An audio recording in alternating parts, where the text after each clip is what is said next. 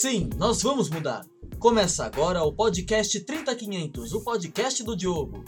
Toda semana, Diogo da Luz traz temas sobre a cidade, o estado e o país e discute possíveis soluções que um vereador pode fazer.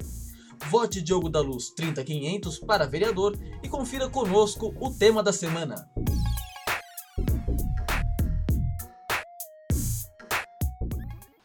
Olá, gente.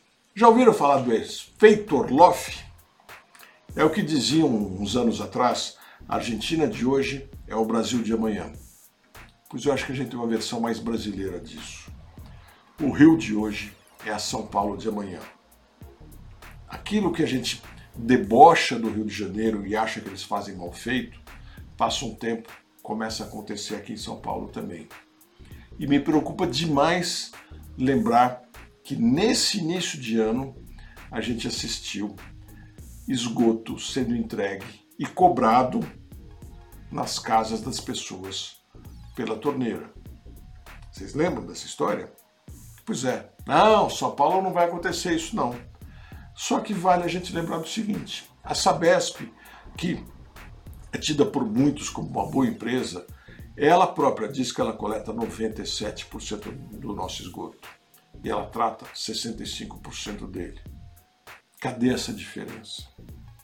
Eu já mostrei em vídeos, imagens, o quanto ela despeja de esgoto.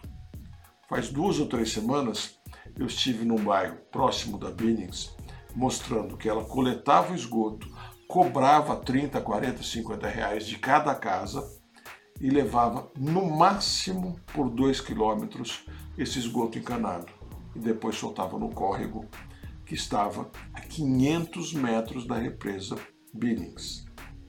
Não dá para achar que tem a mágica que embaixo da terra tem alguma estação fantasmagórica, uma coisa assim, né, de outro mundo, que leve esgoto morro acima. Se a gente vê que não tem como bombear o esgoto para cima, é porque ele vai para baixo. E confirma o que a Sabesp diz, ela coleta 97% e trata 65%. Se vocês viram nesta semana o SPTV, foi na quarta-feira, o SPTV 1, ele mostrou a expedição Guarapiranga, onde coletaram água de péssima qualidade e vão sair mais detalhes na próxima semana, confirmando isso que já foi feito. Gente, não dá para aceitar mais isso. A gente tem que lembrar que essa Sabesp, de novo, é uma empresa conceituada. Ela atua na cidade de Franca, que é uma das melhores em saneamento e tratamento de esgoto. O que falta aqui em São Paulo? Falta o cliente exigir.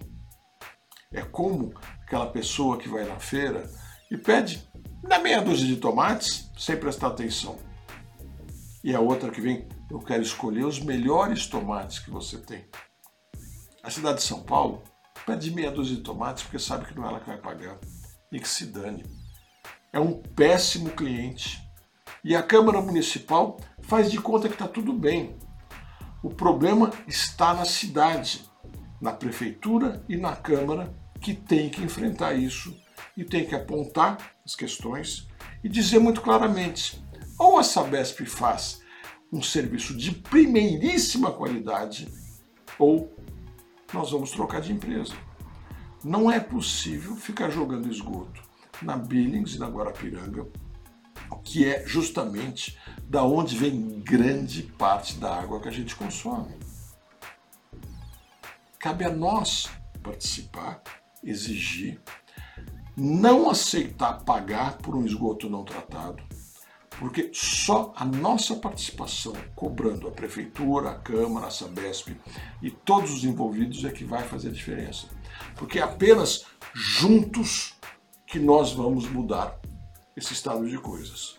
Juntos nós vamos mudar São Paulo. Vamos participar com muita intensidade.